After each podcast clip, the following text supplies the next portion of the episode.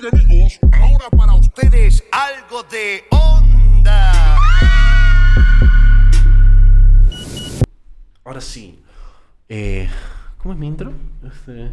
Hace tiempo no lo haces. Hace tiempo no hago el intro, ¿no? Hola y bienvenidos a Plus 21 Podcast. Yo soy tu host, Italo Guzmán. Hoy estoy con... Lemon Pie. ¿Cómo estás, hermano?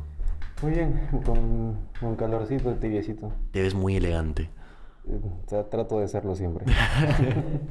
Ya, hermano, este... Bueno, antes de que como que te, te consulte un poco, hay que darle contexto a la gente qué es lo que haces. ¿Quién ¿No? soy? ¿Qué hago? ¿Quién eres? ¿Qué haces? ¿Quién soy? ¿Qué hago? Ah, bueno, mi nombre de, de todo esto, de todo esto es Lemon Pie. Ah, hacemos entrevistas, el formato son entrevistas y el contenido pues son preguntas a, universidad, a universitarios porque siento que son los más propensos a exponer su punto de vista sin caer en equivocaciones porque igual están en, una, en un centro educativo para aprender. Claro. O sea, igual si te, si te confundes estás en un lugar donde todos los días vas a aprender. Am, las preguntas son, yo creo que por eso también se ha hecho un poquito conocido el contenido, si es que me has visto. Tienen trasfondo sociológico, antropológico y filosófico. Sociológico por el tema de, nos gusta jugar con diferencias sociales, clase alta, clase media, clase baja. Antropológico por el comportamiento de la gente, porque no es igual el comportamiento de el alumno de la UCB de sede Lima Norte con el de sede Sur, la UPC de San Miguel con la UPC de San Isidro. Y filosófico por el pensamiento crítico. Me gusta bastante que la gente sepa por qué dice lo que dice. O si está repitiendo el mismo discurso de siempre, ¿no? Que ni siquiera saben por qué lo dicen.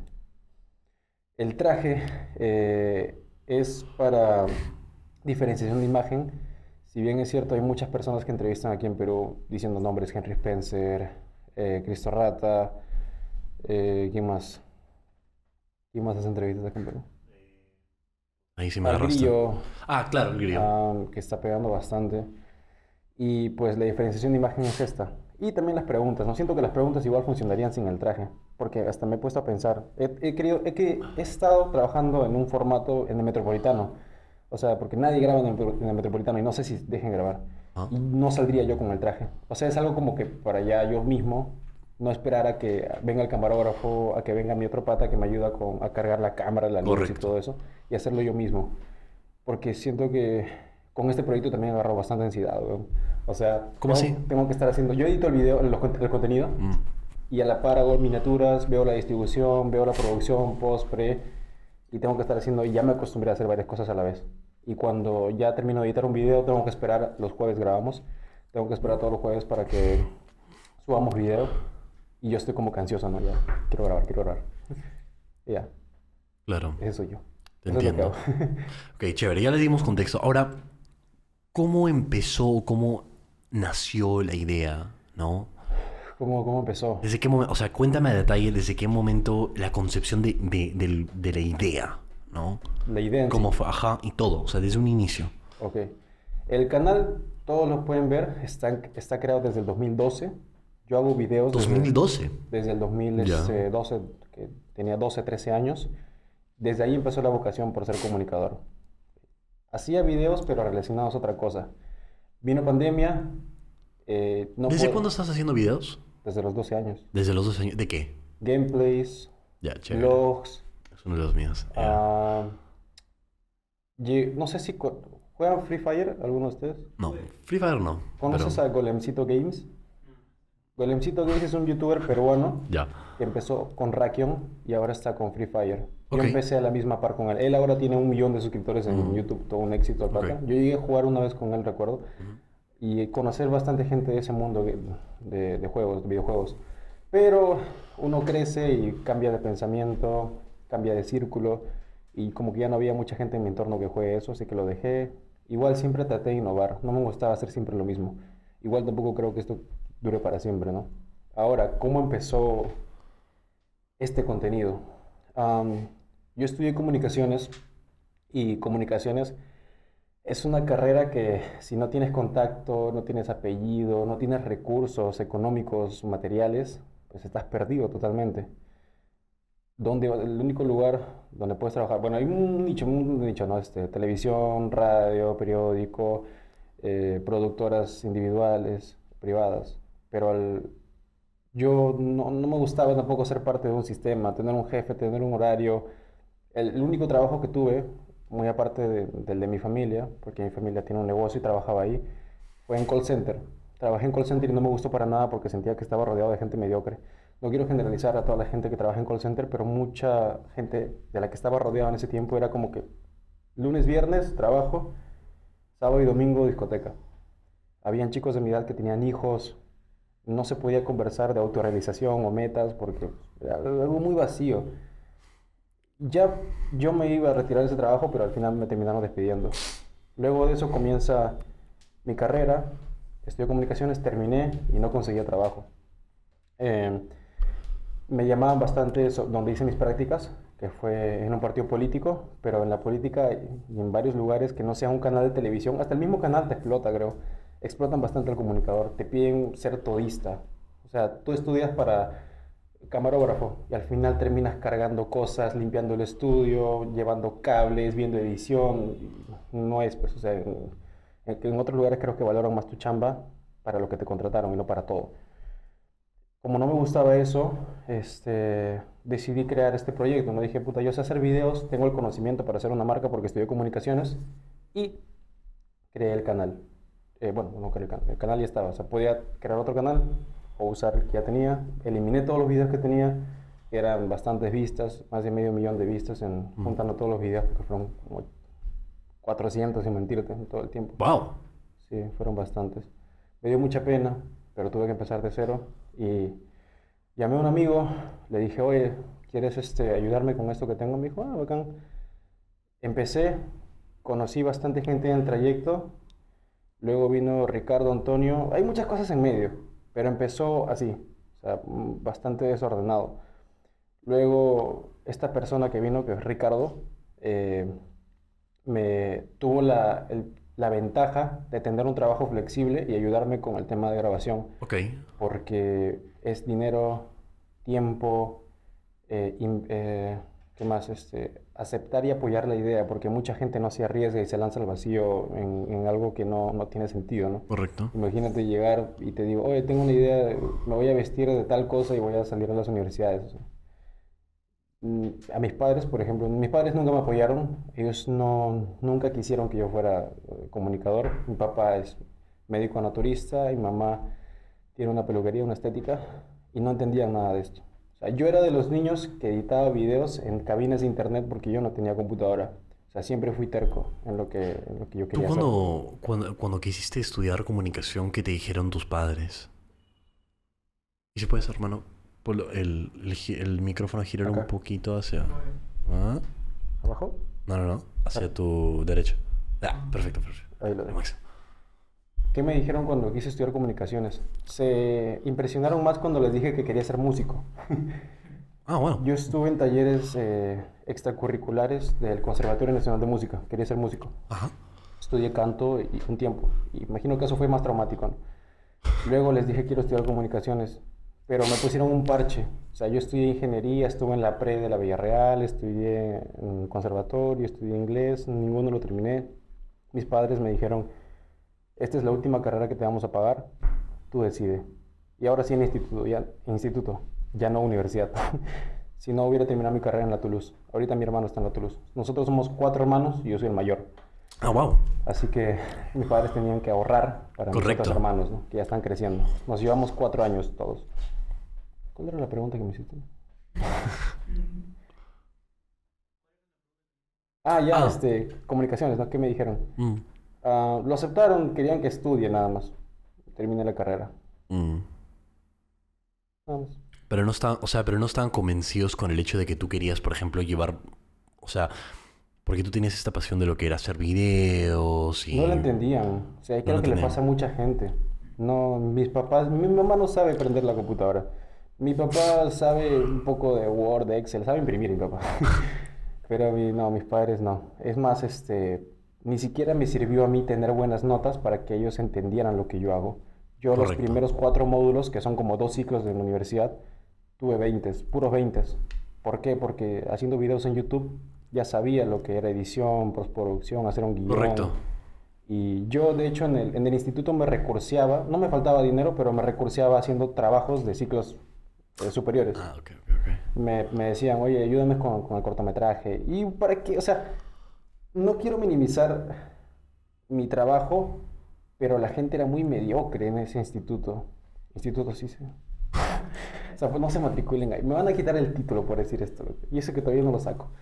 Este, estaba rodeado de gente que no le gustaba estudiar, eh, profesores que no les gustaba enseñar. Yo me peleaba cada rato con los profesores y a mí me daba cólera. Yo soy una persona que no se conforma con una respuesta simple. A mí Correcto. me gusta que te explayes, loco. O sea, Que profundicen. profundiza más en lo que estás diciendo, enséñame.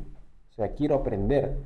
Y eh, un profesor usaba un programa del 2012 y puta, no te sirve para nada. Vas a un canal y trabajan, ni siquiera, ni siquiera trabajan con Premiere, trabajan con, con, este, con Sony Vegas, creo. ¿Qué ni cagando?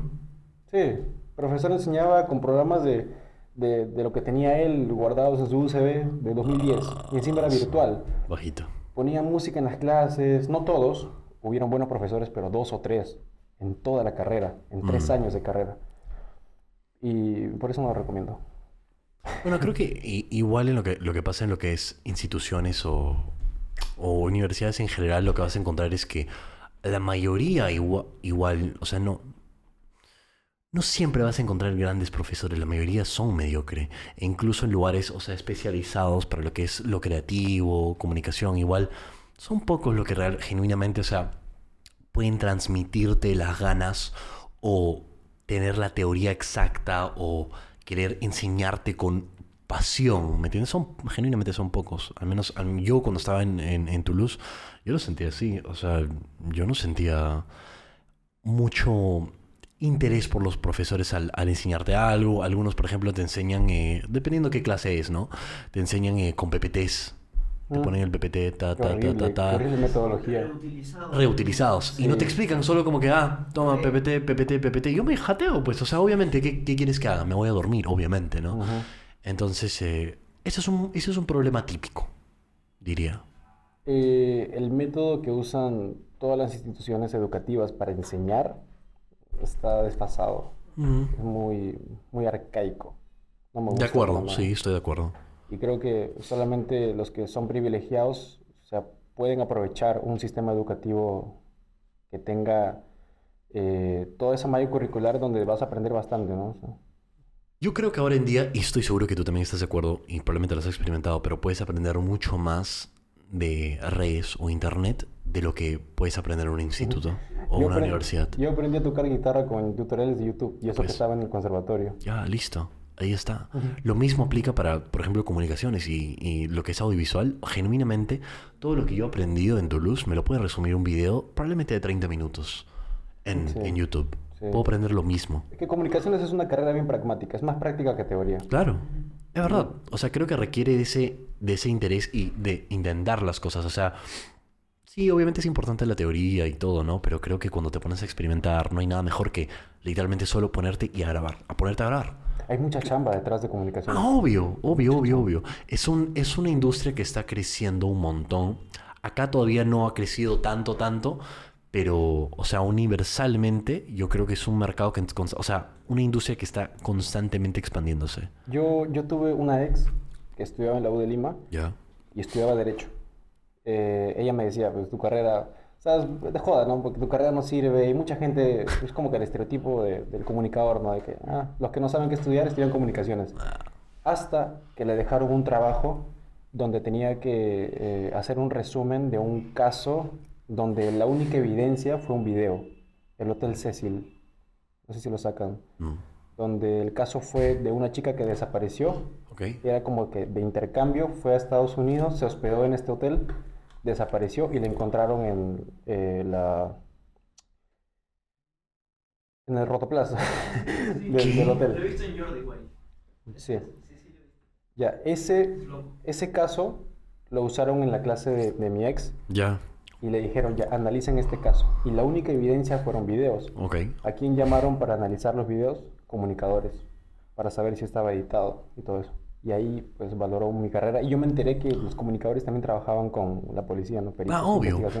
O sea, igual es una industria como que súper amplia y variada porque puedes llevar a comunicación por diferentes lados. Y yo creo ahora que lo que es todo, o sea, todo lo que es digital, comunicación digi- digital, este, son de las carreras que ahora en día de, de donde más dinero puedes sacar. Como que ya no hay un, un límite tanto, ¿no? Porque, por ejemplo, incluso una persona que maneja el tema de cámara, audio, ta, ta, ta, puede hacerse un canal de YouTube y hacer un culo de dinero. Algunos, no todos. Tiene- Tienes que tener la capacidad, pero creo que la oportunidad está ahí. A eso me refiero. O sea, las oportunidades están ahí. Yo hice, cuando hice mis prácticas en el partido político, yo entré justo cuando estaban haciendo este, labor social. Eh, íbamos a los asentamientos humanos, ellos hacían su trabajo de, de dar chocolatada, dar regalos a los niños por Navidad y todo eso. Mi trabajo, mi chamba era tomar fotos, o sea, registro de, audiovisual de todo lo que están haciendo. Correcto. Y en una ocasión eh, estaba con las dos cámaras, porque una era mía y la otra era de la persona que, que me, mi jefe. Y una niña se me acercó, ¿Ya? vio las cámaras, vino con su mamá y me dijo, yo quiero hacer lo que él hace.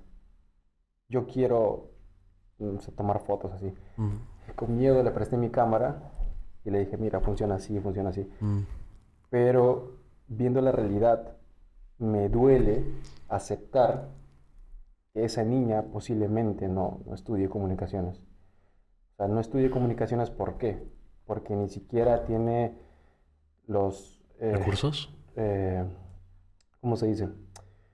Ni siquiera tiene los servicios básicos cubiertos, que son Ah, ok, te entiendo. alimentación, seguridad, salud, eh, estabilidad emocional, familiar. Pucha, ¿cómo vas a...? Ni siquiera, es- o sea, ni, ni en el colegio te aseguro que está aprendiendo, porque va al colegio tal vez descalza, llega a su casa a cuidar a sus tres hermanos, y luego de eso tal vez trabaja, y de todo lo que aprende se olvida porque tiene más responsabilidades. Y yo estoy en contra de decirle a un niño o a cualquier persona que puede hacer lo que quiera hacer, porque cuando esa persona se entere que vive en un sistema que no lo va a dejar ser lo que quiera hacer, va a caer en depresión y, y va a ser muy chocante. Más bien creo que es mejor decirle la realidad, no dura, porque un niño ni siquiera va a entender qué es No, no política, entender. qué es economía. No, decirle, pucha, ¿sabes qué? No eres la persona más inteligente del mundo, pero está en tus manos trabajar en eso.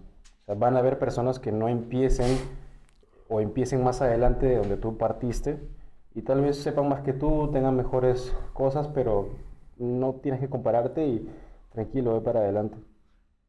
Claro, o sea, creo que es un tema de siempre entender el contexto en el que está una persona. Obviamente, las ventajas y desventajas obviamente son un gran factor en si es que alguien va a poder rendir o tener una carrera exitosa. Es obvio que sí, pero algo que siempre va a estar presente es, y nunca va a doler, tener una buena actitud, tener una buena mentalidad, este, nutrirte de lo que puedes, ¿no? Explotar las herramientas que puedas tener, aunque sean pocas, explotarlas todas. ¿no? Eh, la realidad es que la mayoría de personas que si nacen en desventajas, probablemente no van a salir. Probablemente no. Pero no duele y ayuda siempre a tener una buena, buena, buena actitud, una buena mentalidad, intentar nutrirte de lo que puedes, porque hay algunas, hay un porcentaje, hay un porcentaje que sí va a lograr salir. ¿Tú crees que el pobre es pobre porque quiere? No. Este, obviamente, hay muchos factores. No, el pobre no es pobre porque quiere, ¿no? Puedes na- nacer en un, en un sistema, en un, lugar, en un lugar donde obviamente vas a estar en una desventaja, entonces lo más seguro es que no vas a poder salir, ¿no? Eh, pero una vez más lo que te digo y lo que creo que importa es que puedas tener una mentalidad y pensar y tener las esperanzas. O sea, yo no creo que duela tener las esperanzas de que puedas salir adelante. Luego de esa Mm. forma. No, no duele. ¿Mm? Eh, basándonos en, en- bueno, partiendo de la gente privilegiada como yo, como tú, como, Mm. como. ¿Cómo te llamas? André. Como André. Sí, este, sí tienes que echarle ganas, ¿no? En ese caso, de nuestra, nuestra posición, sí es como que, oh, weón, ya tienes todo, tus necesidades básicas cubiertas, haz algo. O sea, tienes internet, tienes estudios, tienes tiempo libre, y el tiempo libre te hace creativo, te hace al menos pensar en cosas que no necesitas, o sea, como, como las cosas básicas. O sea, pu- puedes aprender música, arte, puedes conocer lugares, es que tienes dinero para los pasajes, un montón de cosas. Sí, o sea, obviamente es diferente para nosotros porque, tal cual como tú le dijiste, o sea, nosotros tenemos un culo de ventajas, ¿no? O sea, el, el hecho de solo poder estudiar es una gran ventaja, es enorme.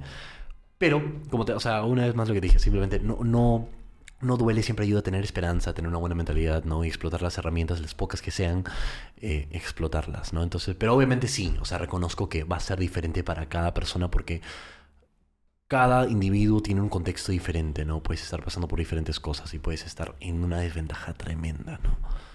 Es un tema fuerte. Pero a, a lo que iba, ¿a qué iba antes de esto? O sea, ¿cuál era el punto no que estábamos? este, me preguntaste sobre qué opina mi papá sobre mi carrera y luego no sé. ¿qué- qué Ah, sí, estamos hablando de que... Ah, bueno, o sea, supongo que continúa... Claro, no, no terminaste como de, de contarme toda la historia porque inició. ¿Del canal? Ajá. El canal Porque pasaste por todo ese tema del- Sí, sí, sí, de las carreras y ta, ta, ta, ta. am, empezamos, tenemos menos de un año. Ya. las preguntas, eh, la mayoría las propongo yo. Ya. Tomo en cuenta, obviamente, lo que me dicen demás personas. Yo soy una persona que me gusta analizar bastante. Eh, considero que lo que pasa a mi alrededor sí lo tomo en cuenta porque hay mucha gente que vive dentro de su burbuja. O sea, eres creador de contenido, o eres arquitecto, o eres médico, o eres abogado, o eres ingeniero, o trabajas en un call center, o vendes verduras en el mercado, está en su burbuja. O sea, es como que vas a trabajar, llegas, estás con tu familia, pero no ves lo que pasa alrededor. Y am, de ahí saco las preguntas. Siento que mm, luego del trasfondo que, que ya comenté, sociología, antropología, filosofía, está el tema de empatía. Me gusta bastante relacionarme con la gente. Antes de este proyecto yo, era, yo me acercaba a los extraños y les hablaba. Me parecía algo normal. ¿Tú te Ah, consideras una persona extrovertida? No, me cuesta bastante hablar sobre, sobre mí, considerando que eso sea una persona extrovertida. No, No me gusta, todavía tengo un montón de, de ansiedad en hacer muchas cosas, pero preguntar y hablar con la gente no, no me da para nada ansiedad. Ah, ok, ok. De hecho, es curioso porque eh, del instituto yo tenía amigos que hacían shows infantiles. Bailaban, hacían su show, eran payasos. eh, y en un trabajo final, ellos tenían que hacer entrevistas. Y yo dije, puta, lo harán de puta madre porque si bailas enfrente de mucha gente, no te debe dar vergüenza acercarte a una persona y preguntarle algo. Y no podían, les daba ansiedad. Mm, Y yo decía, puta, qué raro. O sea, si bailas enfrente de mucha gente, ¿cómo no te puedes acercar solamente a una y preguntarle algo? Y temblaban. Pero imagino que me pasa lo mismo a mí. O sea, yo también me da mucha ansiedad bailar. Pero yo puedo acercarme a una persona y preguntarle algo. Claro, creo que todo- cada uno tiene diferentes habi- habilidades sociales igual. O sea, no, que genuinamente no, no es lo mismo. O sea, es un contexto no, diferente. sí. O sea, no, no es lo, no es lo mismo. Me, pa- me pasa algo similar. Por ejemplo, o sea, yo ahorita te puedo invitar, no te conozco, Ujú. te invité, estamos conversando normal, pero sí se me haría difícil, por ejemplo, acercarme a una persona en la calle y sacarlo a una conversación. O una fiesta, por ejemplo. Yo sí soy, o sea, no me considero una persona introvertida ya al 100%, porque obviamente el, el podcast y conversar así con gente me ha ayudado, obviamente, ¿no? Pero sí soy de, esa, de ese pata que como que si estoy en un ambiente así reu, se me hace difícil acercarme a un grupo. Así, no, ¿Eres no, introvertido? no puedo. Es que no es, no es introvertido del total, o sea... Ah. Claro, porque, por ejemplo, una persona introvertida de repente no haría esto. No expondría Claro, su voz de esta forma. claro. No invitaría a un pata que no conoce. Pero si en ese, por ejemplo, en ese contexto particular se me dificulta sobresalir en un ambiente así de, de- de fiesta. No, no, ¿Cómo no puedo acercarme así a un grupo y decirle como, oye, ¿qué están? Como que no, no puedo. Hay una frase que es, yo no soy, yo estoy siendo. Depende mucho de las circunstancias. Si yo te digo, soy Sí. una persona extrovertida, no estoy siendo extrovertido, o sea, estoy siendo extrovertido porque lo necesito ahorita. Pero si cambian las condiciones, pues soy Correcto. tímido. Así que no soy, estoy siendo. Correcto. ¿Cuál crees tú que es la importancia detrás de hacer de hacerle estas entrevistas a los universitarios? La importancia Mm, de fomentar el pensamiento crítico. Eh, tocando temas sociales, mucha gente tiene el mismo discurso de siempre. Eh, no al aborto, ya, pero ¿por qué no? Eh, porque es malo abortar. Ya, pero ¿por qué es malo abortar? Porque matas gente. Estás matando a alguien. ¿Qué es gente? Y todo eso. Y repiten el mismo discurso de siempre. Eh, hay muchas personas que responden con base, pero ya el debate se vuelve muy largo. O sea, abundar en el fondo, el fondo. Ya me queda claro Correcto. que sabes, bacán, no va a salir en el video. No, mentira. O sea, por lo general, no sé si notan, eh, la primera o la última entrevista es lo que debería responder mucha gente. La Mm. mayoría. No es lo correcto, pero es lo que es como se debería responder.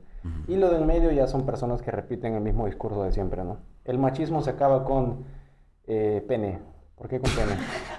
Sí.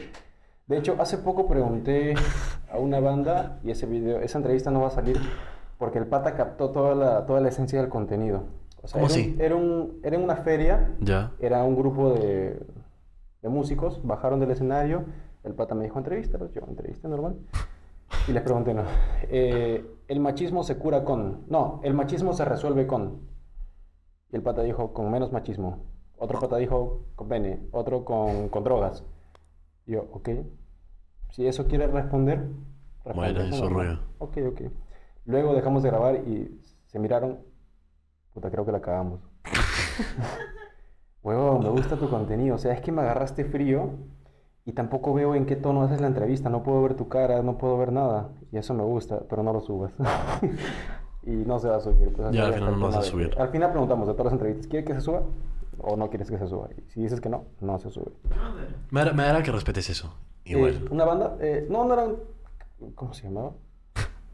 No me acuerdo, la verdad no me acuerdo, sí, mentiría. Ya, bueno, banda X. Igual. Pero me agrada, o sea, el punto que hiciste con respecto a que la gente a veces repite el mismo discurso sin saber por qué lo están haciendo, o saber, o tener un- una base por la cual estén como que argumentando ese lado, es muy cierto. Y creo que es un tema de.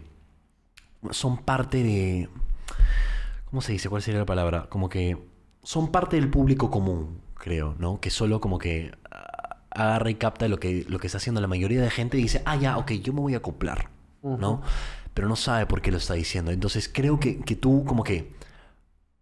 Que los pongas ahí en esa situación, les preguntes tal cosa y luego dices, ok, ¿por qué? claro, O sea, mucha gente se puede quedar con que... "Ah, ah", que asumo que te ha pasado, ¿no? sí, bastante veces. Ay, me agarraste fría, ay, que, a ver, ¿por qué? ¿Te ha pasado que una vez como que no han querido responder? Así como que las estabas preguntando y como que, por ejemplo, no sé, eh, ¿cómo se termina el machismo? Como que, o no sé, a- a- Ah, ya, ahora dicen este- algún tipo de, de- de opinión controversial y tú les dices, ya, pero ¿por qué? Y como que están como que, Ah, a ver, Ah. este... Lo que sí nos ha pasado es que mucha gente quiere saber qué pregunta es antes de entrevistarlos. Y le preguntan al camarógrafo, ¿no? Oye, lo agarran, lo agarran de, de espaldas. Oye, ¿qué estás preguntando? ¿Qué estás preguntando? Y le digo a él, oye, no, no le digas la pregunta, dile, él es el que pregunta, y punto. Y ya cuando vienen, le digo, ¿qué están preguntando? El machismo se resuelve con, eh, ah, ya, gracias. Y se van, y se van. No quieren responder. Algunas personas le tienen miedo a las preguntas. Imagino que es por miedo a equivocarse. ¿Tú qué tanto miedo tienes de equivocarte? Cero, porque por ejemplo, esta es mi plataforma y tengo muy presente que en algún momento voy a decir algo que está mal, pero estoy abierto a que me critiquen, a que me enseñen, ¿no? A que, por ejemplo, ponte ahorita que yo, yo digo algo y tú me dices, oye, pero está mal por tal razón, no tengo ningún problema. Este, Yo tampoco trato de corregir a la gente. ¿ah? me- yo creo que es, a veces creo que es necesario como que igual siempre dar tu punto de vista y, y como que ofrecerle a la otra persona Pucha. una perspectiva distinta. Ese es el tema. Si yo doy mi punto de vista, le estaría dando la personalidad al personaje desde la persona que está acá adentro. Correcto, Y ¿verdad? sería muy subjetivo y yo creo que sí sería fundable. O sea, yo tengo un pensamiento que crítico Mm. que no se puede resumir en un dos minutos, tres minutos. Claro, de repente no en un contenido tan, tan, tan corto, ¿no? Más este, largo. difícil, porque claro, lo- cualquier persona te puede sacar de fuera de contexto también. Es, también, también. O sea, recortar posible. una entrevista y subirla a TikTok es muy fácil. Correcto. Eh, pero sí, eso es lo que hacemos, lo que hago, incentivar el pensamiento crítico. Por ejemplo, eh, una pregunta que también fue bastante, llegó a 1.2 millones creo, como dos o tres, tres clips de TikTok, fue en la UCB donde pregunté, ¿cuál es la carrera más inservible? Wow. Y un pata dijo, todo arte, ¿Todo arte? todo lo que es relacionado con el arte. Porque pintar es fácil, dibujar es fácil. Mm, ¿Y le dijiste por qué? ¿Por qué? Porque es fácil, o sea, cualquiera puede estudiar y la gente en los comentarios va... ¿Y tú por casualidad, o sea, en las entrevistas, argumentas? ¿O simplemente como que queda ahí? Siempre queda ahí como que, ¿por qué? Y tú, ah, ok. No, solo escucho el porqué. La Ok. base del contenido es que la gente haga el contenido. Haga el debate. No yo. Es excelente. Sí. Es que- porque la gente ama meter su cuchara. ama Sí, meter su cuchara. O sea, si tú agarras y dices algo funable en TikTok, mil personas te van a responder y decir, no. Sí, me pueden funar a mí también. Que no tengo nada de malo con que me funen. Eh, ¿Qué te iba a contar?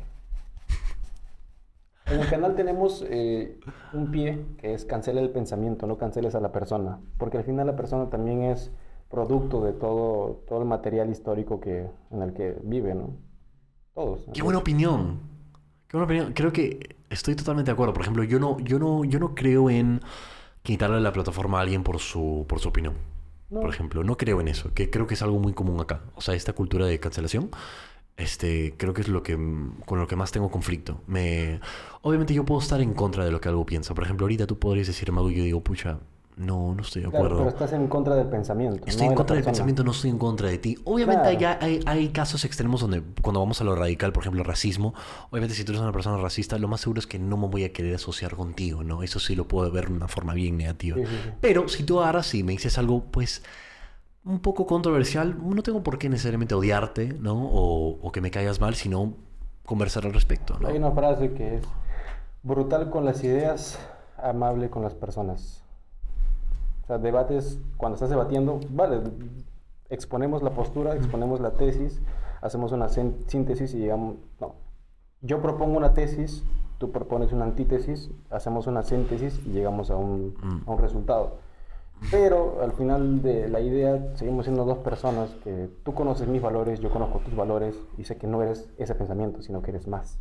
¿Tú te sientes capaz de escuchar la respuesta de las personas sin involucrar tus sentimientos? O sea, obviamente yo, yo tengo presente que cuando tú le preguntas a alguien algo y profundiza y te explica el por qué, tú no dices nada, ¿no? Pero ¿qué sientes adentro? Te, a veces te da ganas de responder, de decir algo, te, te- ¿no? O eres totalmente neutral. Sientes que has logrado como que ese, ese nivel de, de donde tú simplemente puedes escuchar y, y ser receptivo y ya. Ahora solamente me concentro en la pregunta y la persona y el por qué. Mm. Y que muchas veces ni siquiera es el por qué, sino por qué esto que has dicho. Y me olvido total, o sea, ahorita ya me olvidé de lo que respondieron en el video pasado. Ya estoy en un mood de, donde entrevisto, ya estoy concentrado solamente en la entrevista, luego ya, ya en mi cabeza terminando la entrevista estoy editando, llego a mi casa, ni siquiera almuerzo, pongo el, la SIM eh, y, y empiezo a editar, ¿no? Estás en autopiloto.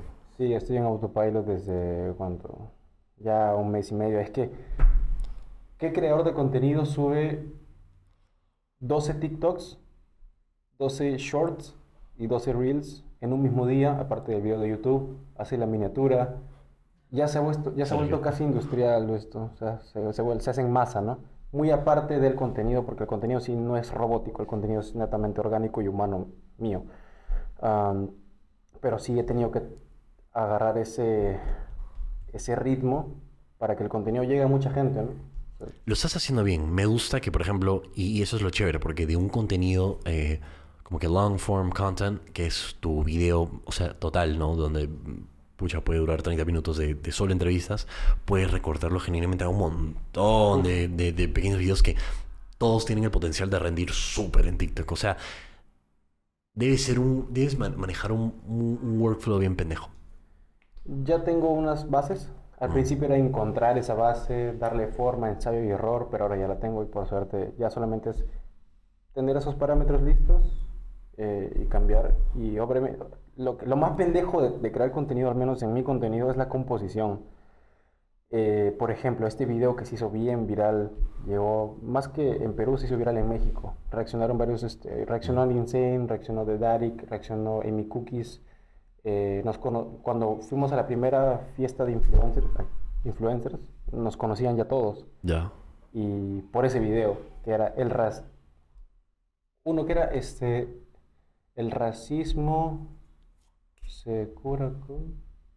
El racismo se resuelve con... ¿Se puede acer- acércate un poquito? al- algo del racismo era. Y un pata respondió, es- ah, ya, para acabar con el racismo, tenemos que, y un pata dijo, ser todos blancos. Ah, ya, sí lo vi. Sí. Ajá. Pero eran tres entrevistas, era eh, ser todos blancos. Yo me caí de risa y dije, vas a estar, vas a- te van a fundar. ¿no?". Una flaca, eh, primero salía la flaca diciendo, eh, para acabar con el racismo tenemos que ser tolerantes y ser empáticos con todos. Luego el pata, ser todos blancos. Y al final una flaca que dijo, debemos ser caníbales. Yo, ¿por qué ser caníbales? Porque cuando si fuéramos caníbales y la carne humana al freírse se haría del mismo color y todos seríamos del mismo color, quemadas a la flaca.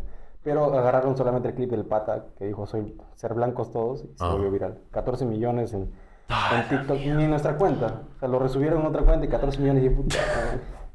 Luego en Instagram 1.2 millones y 1.2 millones en Instagram son como 4.000 seguidores. Y en, y en Instagram en ese tiempo tenía 700 seguidores. Y lo de TikTok llegó de la nada porque el contenido original es para YouTube. Ah. Y dije, ¿por qué no lo subo a TikTok? Lo subí a TikTok y pegó. Y dije, ah, Y bueno, pegó. sí, puedo seguir. Creo que ahora, hasta ahora es el, el medio en el que están más ri- rindiendo, ¿no? El, el TikTok. Donde tiene Sí, más como visualizaciones. no- recién llevamos un mes y medio, dos Ajá. meses en Instagram. Y en YouTube no subíamos short, solamente netamente el, el video completo, ¿no? ¿En algún, en algún momento les han hecho chongo por estar en las universidades? O sea, como que la gente de la universidad, como que los trabajadores de la universidad, La les han Pacífico. molestado. ¿Sí? ¿Qué, les- qué La pasó? Pacífico nos quiso votar de la calle. ¿De verdad? Siempre agarran la misma excusa, ¿no? De que, ah, es que, ¿qué van a decir los padres si ven una persona vestida de negro y enmascarada en la calle? ¿Qué, ¿Qué van a decir? Eso dicen, ¿qué van a decir? No, ¿qué- Yo, qué van a decir? mm, No sé. Eh, pero ya, ya tenemos soporte legal. Así que cualquier ¿Sí? cosa, este... Sí, O sea, bueno, está en su derecho, de, creo. en la calle sí, cualquier persona puede entrevistar. Claro. Pero a mí como que sí me... A ver, estamos hablando de la Pacífico, no es cualquier universidad. Correcto. No me, no me sorprendería que algún padre pagara para que contraten bots y se tomen esta cuenta. Eso sí me da miedo. Porque, a ver, viéndolo de esta manera, no me da miedo que alguien me escriba, eh, oye, borra el video con chatmare, que no sé qué, pura grosería, pura grosería. Lo que me da miedo es que me, un mensaje de una cuenta formal me diga formalmente, elimina el video o va a pasar esto, esto y esto. Claro. Yo, puta madre. O sea, es un riesgo que corres cuando creo, cre- o sea, creo que es un riesgo que corres cuando tú expones la, la verdad de esa forma o pones una, a, a cualquier persona en una plataforma así, de esa, de esa forma. Porque, o sea, cualquier persona se puede arrepentir. Me ha pasado también en el podcast. O sea, dicen algo y luego, mm, tipo, a los días me, me agarran, me mandan mensaje y me dicen, "Oye, pones. puedes no soltar el podcast. Como que, pero sorry, como que... Pero bueno, en, en mi caso es un poco distinto porque mayormente... Este, sí soy capaz de como que cortar ciertas partecitas y es que para quedar bien, ¿no? O sea, obviamente yo, yo quiero solo todo tranqui, Te, te pero llevas bien con todos los que, los que has entrevistado. la mayoría sí. Es que es, un, es una chamba previa también del podcast porque antes de, antes de iniciar es como que la previa conversación para que entres en, en confianza, ¿no? Eh, han habido podcasts que no he disfrutado tanto como algunos otros, pero la mayoría todo siempre ha sido súper amical, ¿no? Solo que, como te digo, pa- pasa a veces esto donde como que se les pasó, dicen algo y como es súper inédito, como que todo lo que dices va a entrar. Entonces, después me dicen como que, oye, puedes sacar esto, como que, oye, no de la acá no hago". borres nada, de acá no borres nada. Yo No, no. marcas. Eso es lo que me gusta, o sea, creo, me, me gusta exponer la verdad, me gusta exponer, por eso me gusta este formato, porque es más genuino no para mí. quién soy tampoco. ¿Me entiendes? Madre. Ya, igual no te pueden poner, pero no saben quién es, en fin. Pero bueno, como te decía, o sea, creo que es un riesgo que corres cuando expones la verdad de esa forma y pones a la gente de plataforma. O sea, sí o sí, Sí. puede tocarte una chivola, un chivolo que dice algo, se le pasa, luego le dice a su papá como que, oh, han subido mi cosa en tal cual y, y agarran y, no sé, buscan como que tomar acción legal. Menores de edad no entrevistamos. Inteligente. Pero puede, bueno, igual te puede pasar con, con cualquier persona. Sí, sí, te puede pasar. Corres el riesgo, pero igual me hará que lo hagas porque genuinamente, como te digo, estás exponiendo la verdad. Claro. Es necesario. Ahora, te iba a preguntar, una Pregunta. que tú habías hecho que me interesó y quería saber tu opinión es, ¿cuál era? Eh, tenía que ver con los apellidos, no recuerdo cómo lo habías no formulado. sale. Ah, este, lo de los apellidos. Mm. Sí, este. Antes de, de hacer la pregunta, de formularla, me pregunté qué es lo que le da estatus a una persona. Si te da estatus tu vestimenta, te da estatus tu celular, te da estatus tu, tu cabello, tu color de piel, algo en lo que pueda jugar y sea más. Se puede agarrar en el límite, ¿no? Con pinzas, en el límite de lo, de lo que puedes decir y lo que no, pues es en los apellidos. Yo hace tiempo que ya no estudio, pero en el círculo social que he conocido hace poco, era como que, oye, ¿cómo, ¿quién eres? Ah, soy tal, Sebastián. ¿Sebastián qué? Puta, dije mi nombre. Pero bueno, soy Sebastián. Oye, no, no, normal sale. De hecho, ni ustedes me han visto sin máscara. Que lo, que lo Todavía no, gente. todavía no, todavía no, nos todavía no, todavía no. Después de, después de. Puede ser, puede ser. Este, eh, ya, Sebastián, soy Sebastián. Ah, ¿qué tal? ¿Sebastián qué? Sebastián tal. Ah, ya. ¿Y dónde estudiaste? Eh, Ay. esa pregunta también. ¿Y dónde estudiaste? Oye, pues sería una buena pregunta, ¿no? ¿Tu universidad te da estatus? Yo creo que sí. Acá en Perú, hermano, sí. Pero no entiendo, o sea, y es una pregunta que, por, por ejemplo, Romina, mi, mi flaca, me, me hizo la, la pregunta, como que, ¿por qué siempre están preguntando, este, ¿dónde estudias? O sea, ¿por qué, re- ¿por qué tiene que ser relevante? ¿No te ha pasado a ti? Me ha pasado un par de veces. ¿Por qué crees? Es, asumo que la gente lo usa de un, como una especie de filtro, ¿no? Ujú. Yo también creo lo mismo. Pero me parece, con todo respeto, o sea, un poco ridículo, Pero ¿no? estúpido. Este, me parece, claro, me parece ridículo, o sea, porque no es, cero relevante, ¿no? Un Pero- ejemplo, a ver. Dime. Partamos de la Universidad de Lima. Ok. Yo me preguntaba por qué la mayoría de los chicos tenían ese dejo. Eh, puta, brother, que no sé qué. Y es el dejo que todas las personas pueden imitar. que no a todos les sale, porque es un poco cringe cuando lo imitas. Eh, yo me preguntaba por qué. Hasta que tuve amigos de la Universidad de Lima de tal edad, no eran tan mayores, ponte 17, 18, 16, aprox, así. Y esa es la edad en la que uno quiere encajar. Esa es la Sí. edad en la que uno quiere pertenecer a tales grupos y que no te vean como un bicho raro.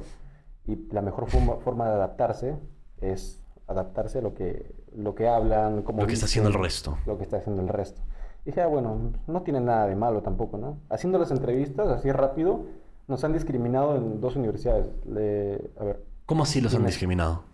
cuando todavía no teníamos el traje, entramos a San Marcos a entrevistar ¿Ya? estaba con Ricardo, fuimos a un grupo que estaba ahí tomando la Universidad de San Marcos y queríamos entrevistarlos, ¿no? "Eh, Amigos, que están ocupados, no sé, quieren participar en una entrevista. Voy a darle la ventaja al pata porque estaba ebrio, estaba picado. Se acercó a Ricardo, hizo algo como que sacó algo de su bolsillo y le dijo, toma, un sol, anda para allá. Así le dijo, en, en San Marcos. Eso te iba a decir de San Marcos. De San Marcos O sea, estoy. no eres- Y yo le dije, oh Ricardo, yo lo vi. Puta, qué bueno que te lo dio a ti, porque si me lo da a mí, mano, ah, sí, qué bueno.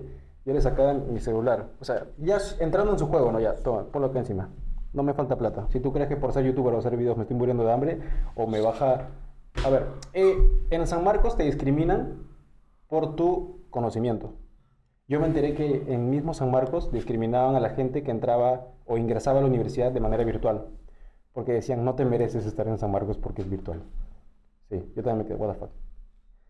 Y en la de Lima o en otras universidades privadas de élite, te discriminan por tu nivel so- eh, socioeconómico.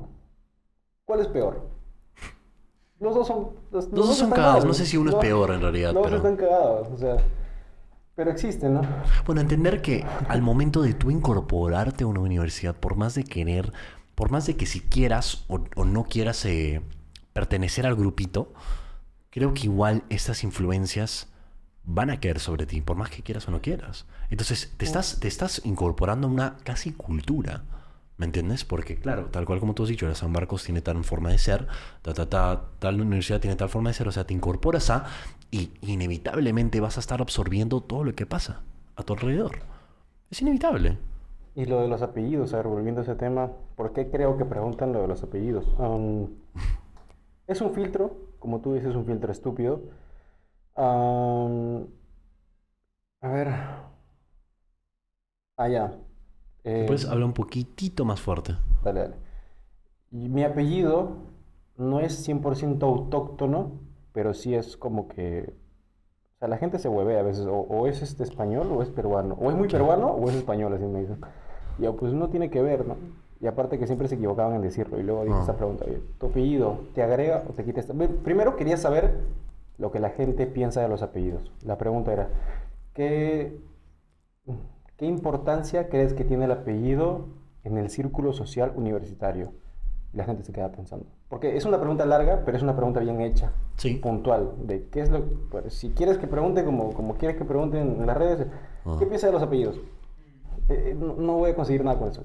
¿Qué importancia le das al apellido en el círculo social universitario? ¿O crees que le dan? Ya mucha gente, ay, sí, creo que el apellido pues es importante porque eh, te, te dice de qué familia eres o te ubican. O mucha gente discrimina ya. Ahora, ¿qué piensas de tu apellido?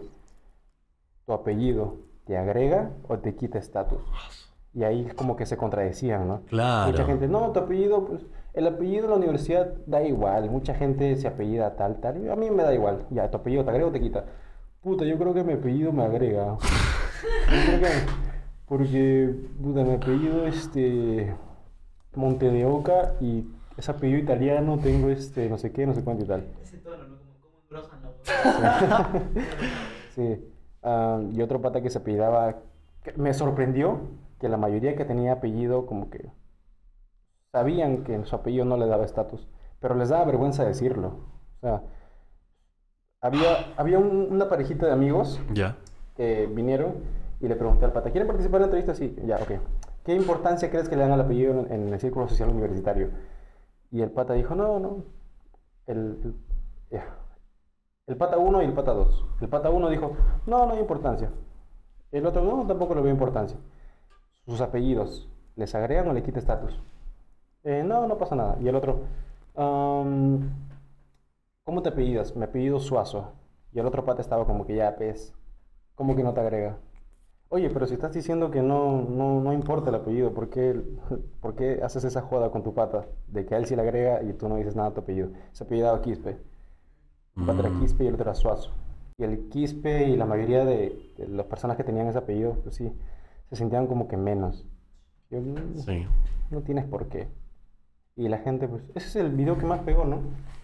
El video que han visto ustedes. Sí. ¿Cuál, cuál te salió? A mí me salieron Bueno, yo también entré a tu, a, tu, a tu TikTok y vi un montón de videos también. Pero sí, el primero que vi fue el del estatus, del nombre. O sea, por ese, ese me interesó, porque también yo dije, ay, ¿por, por qué? ¿Por qué? ¿Tú cómo te pides? Eh, Guzmán. Guzmán. Guzmán. ¿Guzmán qué? Sí, Castañeda. Guzmán Castañeda. Sí. Pero no, igual, una vez más. no ¿A ti sé. te ha pasado que te han preguntado? Sí, pero ¿sabes qué? Nunca lo pensé. O sea, hasta que, a- hasta que me hicieron dar cuenta que era por eso. Por un filtro. Pero, o sea, a veces me preguntaban y yo como que Guzmán Castañeda. Y no lo pensaba. Pero una vez más, como no formé parte de esta cultura por un buen tiempo, yo no, yo no sabía cuáles eran las costumbres, ¿no? Entonces, y esta es una costumbre que tiene la gente de preguntarte tu apellido. Entonces, a mí, tranquilamente, ya un buen tiempo siempre me han, me han hecho esas preguntas, ¿no? Como que, ¿cuál es tu apellido? O ¿dónde estudias? Y yo, como que, no sabía, como que la, la, la, ¿no? Sí, tal, tal lugar, como que, o tal nombre, pero no, no lo pensaba, ¿no? Mm. Pero yo no, yo no siento que me, me quita o me, me suma nada, simplemente es como que mi nombre y ya. Yo, yo no lo digo. O sea, cuando me empecé a juntar con ese círculo no lo decía. Mm, Y la gente no me hablaba. pero es Sí, estúpido. Puta, tengo que decirte mi apellido y dónde estudio para que entrar a tu círculo. Entonces no lo quiero. No, no lo quiero. Pues no vale la pena. No. De hecho, puta, sí, pasé por... Yo sí, mi mi familia ha sido... Mi familia es de la sierra. Ya. Mi papá es de Cajamarca, mi Mm. mamá es de Tarma. Y imagino que yo también tendré rasgos indígenas, ¿no? Como- Correcto. Como el 70% de peruanos. Y siempre hemos pasado por situaciones de discriminación por el apellido. Mi papá me ha contado experiencias. eh, yo también he tenido algunas experiencias por ahí. Pero el trato siempre cambia. pues. Y negar que exista eso es estúpido. O sea, sí existe, pero tienes que adaptarte, tienes que acostumbrarte. Claro que puedes hacer una lucha, crear un sindicato para que no exista la discriminación, racismo, pero va a ser imposible. Creo Siempre que va a existir, existir a cierto punto. sí, creo que es mejor hacer lo que, lo que estamos haciendo en el canal, exponer el pensamiento y que ellos mismos se escuchen, ¿no? Puta, qué Claro. estúpido te ves diciendo que tu apellido Claro, te da la- estatus. exacto. La única forma que una persona puede reflexionar es como que eh, eh, es así, creo, cuando los expones y, y tienen que escucharse a ellos mismos. ¿no? E incluso verse juzgado por, por el internet también de A mí repente. me da risa los comentarios. Los comentarios son lo que más divierten. Tú sientes, o sea, obviamente yo creo que las personas de un, de un al- alto nivel socioeconómico acá en Perú suelen tener una costumbre, no sé si todos, pero de repente una mayoría, no sé cuál será el porcentaje, pero pueden discriminar, tienen una costumbre de discriminar a las personas de un bajo nivel socioeconómico, ¿verdad? ¿Correcto? Discriminar. Pues, no Da- quiero encasillar a la mayoría, pero la mayoría sí. Ok, ya. Ahora mi pregunta es la siguiente. ¿Tú crees que las personas de un nivel de socioeconómico bajo pueden discriminar a las personas de, una- de un nivel socioeconómico alto? O sea, ah, ya, estás diciendo que esa frase de es- escupir desde arriba hacia abajo es chistoso, pero de abajo hacia arriba no. Te estoy preguntando. Claro, eso. O sea, claro, burlarse del pobre es chistoso, pero del, que el pobre se burle del rico, bueno, es al revés, ¿no? O sea, solo digo que creo que hay un como que double standard ahí que me parece un poco, no sé, o sea, yo creo que uno no es, no es chistoso y es súper ignorante que una persona de alto nivel socioeconómico se burle de una persona de bajo nivel socioeconómico, pero no es relevante. Es estúpido. Es algo ignorante. Pero, este, ¿no sería lo mismo al revés? Si la persona sabe por qué dice lo que dice, mm, creo que no. Pero si es estúpido y repite solamente porque, porque quiere hacerse el bacán, creo que sí, pues eres estúpido. Porque, por ejemplo, yo creo que la- a- algunas personas a veces tienen una costumbre de ver a las personas de un alto nivel socioeconómico y decirles como que, ay, blanquito o pituco o que no sé qué, lo habla. Sí, ojo, y a veces sin, sin que la otra persona los haya como que agredido, ¿no? Eso pasa en los San Marcos. O sea, por ejemplo, ese es ejemplo, San Marcos y U de Lima. Si un, un pata de Lima va a San Marcos, le dicen, ah, tú eres idiota, no sabes nada, tienes Ya. plata nada más. Correcto. ¿No te parece estúpido eso? También. Obviamente. A mí sí. O sea, sí, sí, sí. pero Claro. Juzgar o tener, dar por hecho la forma de ser de una persona sin conocerla, pues es estúpido.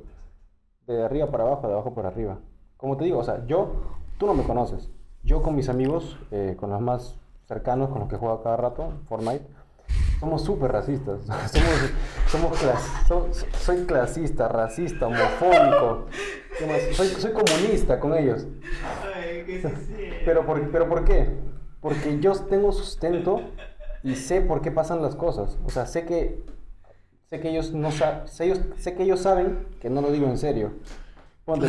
Puta, le- les hablo y les digo, puta, yo no me junto con yo no me junto con gente que, que usa Ariel como hace, weón.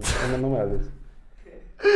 O puta, tu apellido es tan serrano que me da soroche, weón. Mira, estoy, estoy de acuerdo porque creo que a veces, o sea, yo creo que el contexto es importante, ¿no? Hay personas que pueden decirlo en serio. Pero si yo creo que si estás en un grupo en donde todos reconocen la ridiculez detrás de un pensamiento tan estúpido como ser racista o ser clasista, etcétera, no hay ningún problema hacer un chiste. Porque todos dentro del círculo reconocen que obviamente es, de- es pura mentira. No somos así. Jaime Ferraro usa eso bastante. Sí Mm. sacan a Jaime Sí, sí, sí, sí. De hecho, a él lo quiero imitar. Sí. Es un caer, Sí, sí, sí, Pero está en. Ahorita está viviendo. No, no está acá. Está. Puta, si lo invitas, llámame. ¿Dónde vive ahorita? No está acá. No está acá. Creo que no, creo que no. Este, ¿qué te iba a decir? Discriminación. Estamos hablando de como. Sí, ajá. De como que, por ejemplo, cuando estás en tu grupito y haces bromas, o sea, así. Sí, ah, que- ya. También tengo amigos que una vez me dijeron, oye, le hice una broma de estas, ¿no? Puta, yo no hablo con gente de zapatillas Nike, weón". Sí. Y eso me dijo, oye, pero, oye, en tu ropa no veo ninguna marca. Y yo le dije, o no entendió, o este de verdad es- tiene ese pensamiento. Y aparte vive los olivos. vive los olivos. Y yo le dije, bueno, es que yo no uso nada de marca, no me gusta. No me gusta que, no me gustan las marcas, no, porque sé que, por ejemplo, Nike tiene buen algodón, o Puma, o, o no sé qué. Pero no uso porque me siento un objeto de marca. Mm. O sea, debajo de esto hay ropa eh, de un color sólido. O sea, o uso todo negro, o uso todo verde, o uso nada que tenga... No me gustan los logos. Ok. Y él pues eh, pensaba que por no usar logos yo no tenía, no tengo, no tengo plata, o soy acomplejado, o qué sé yo, cuando... Me dio mucha pena que diga eso, ¿no? Porque no captó el chiste. Y él también está en ese círculo de aparentar. Mm. O sea, esto de vivir en cono e ir al arcomar a, a pasear, hay mucha gente que conoce más este, el arcomar que su propio distrito, ¿no? Es algo que cuando me enteré dije, puta, es cierto, ¿no? Qué raro. Pero ahí están las cosas, solamente tienes que ampliar tu espectro y analizar a la gente.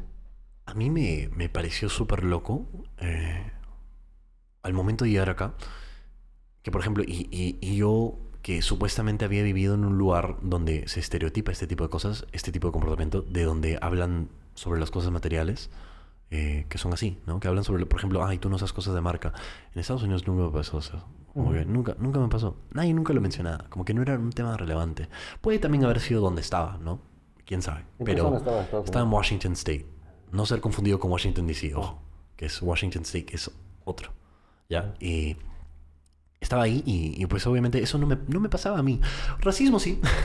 sí. Sí me pasa eso. Pero nunca, nunca me han discriminado por, o bueno, nunca han juzgado por un tema socioeconómico ni, ni nada. No me ha pasado.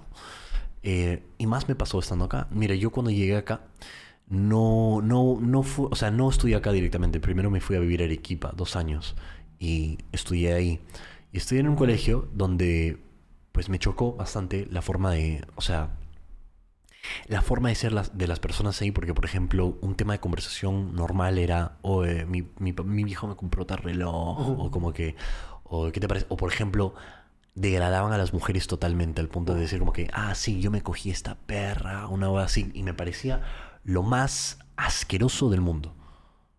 Genuinamente yo no, no, y era, o sea, me impactó demasiado, o sea, era un parte del choque cultural que yo sentía al llegar acá. Yo decía, ¿cómo es que la gente genuinamente piensa así? Y yo sentía que en Arequipa, particularmente, ma- lo sentí más en provincia que acá, que tenían, que querían demostrar algo, que querían frontear, que querían aparentar mucho más incluso que acá. Lo sentí de esa forma. El pensamiento conservador en provincia es muy, muy arcaico. Yo, por ejemplo, quiero ir a Puno a entrevistar. ¿Por qué? Genial. Porque la gente, aún en Puno, piensa que con los golpes se educa. Aún Mm, piensa que la mujer solamente debe quedarse en la casa. Sí, Pero no hay nadie que le haya preguntado algo que, que de verdad todo el mundo piense, se cuestione, ¿no? O que ellos mismos se cuestionen por qué piensas eso. O sea, le pegas hasta, hasta que llore tu- a tu hijo mm, para que, para que aprenda que, loco. O sea, lo estás traumando. Y esto este discurso que se repite de la generación de cristal, que no sé qué y no sé cuánto, a mí me da cólera, loco. Porque decir lo que te duele, comunicar tus pensamientos o sentimientos, no es de una persona débil. claro que O no. sea, estás buscando ayuda, estás comunicando y eso es lo que ellos no han tenido.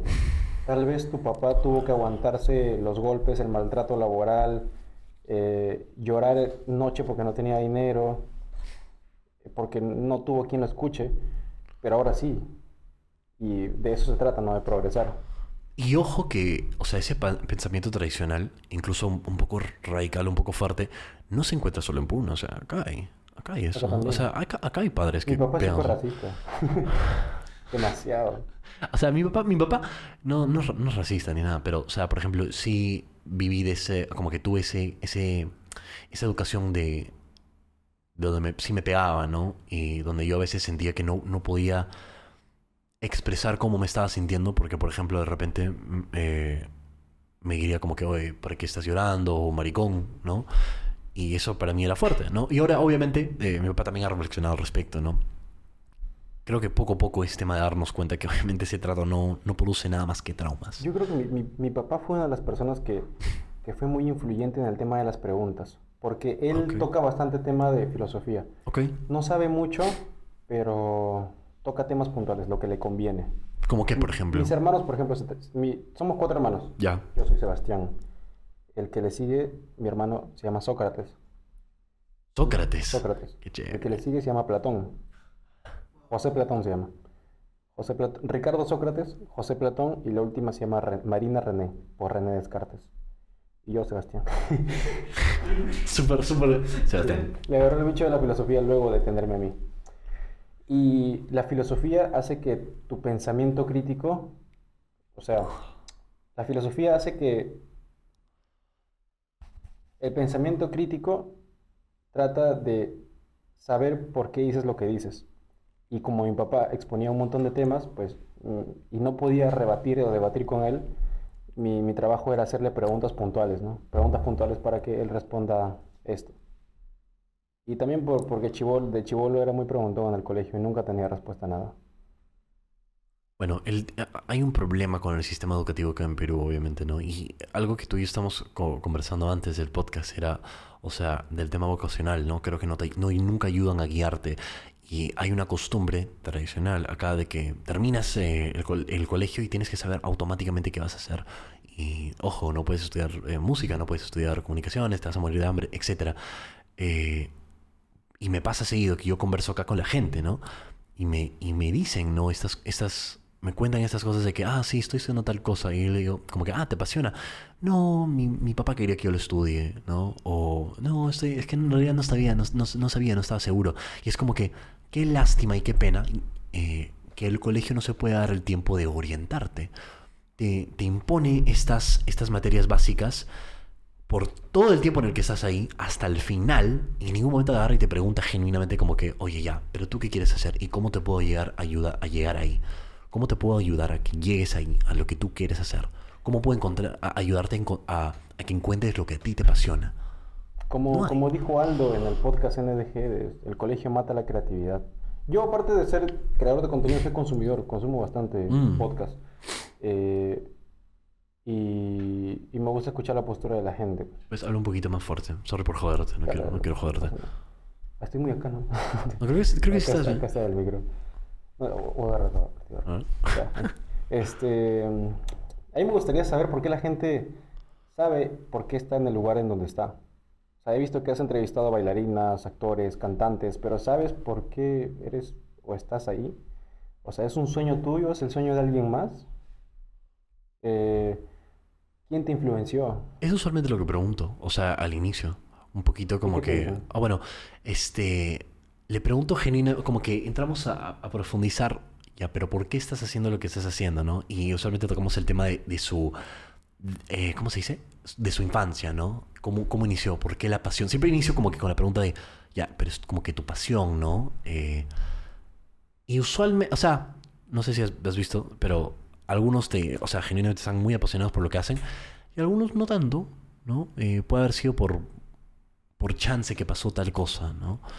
Eh, pero usualmente muchas de las personas que están haciendo cosas creativas, como por ejemplo creación de contenido, música, etcétera, primero me dicen como que, ah, sí, yo estudié tal cosa, pero no quería y eventualmente fue por las, estudié dos años, terminé y terminé haciendo otra cosa.